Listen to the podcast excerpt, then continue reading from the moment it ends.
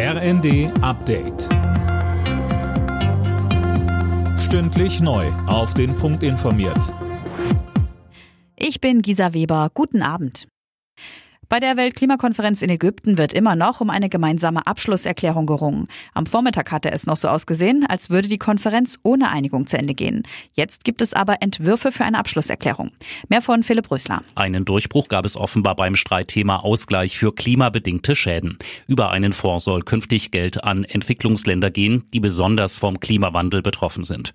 Außerdem will man am Ziel festhalten, den Temperaturanstieg der Erde auf 1,5 Grad zu begrenzen. Und ein schrittweiser Ausstieg aus der Kohle soll festgeschrieben werden. Von einem Ausstieg von Gas und Öl ist allerdings noch nicht die Rede. Im Streit um das Bürgergeld hat CDU-Chef Merz von der Ampelkoalition deutliche Zugeständnisse auf dem Weg zu einem Kompromiss verlangt. Merz sagte auf dem Deutschlandtag der Jungen Union, die Botschaft müsse gelten, dass aus denen, die Sozialleistungen erhalten, so schnell wie möglich wieder Beschäftigte werden. Dazu brauche es Anreize, auch in Form von Sanktionen.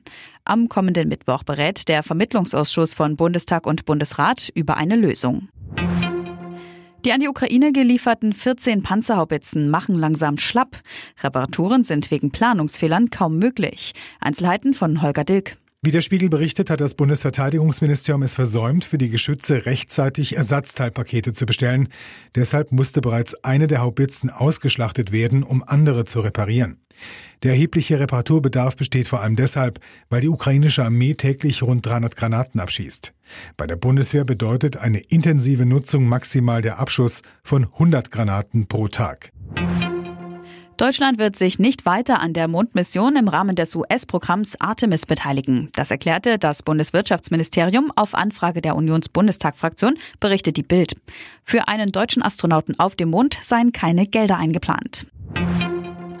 Und Formel 1-Pilot Max Verstappen hat sich die Pole Position für den Saisonabschluss in Abu Dhabi geschnappt.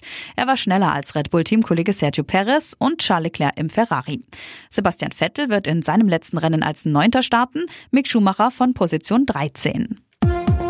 Alle Nachrichten auf rnd.de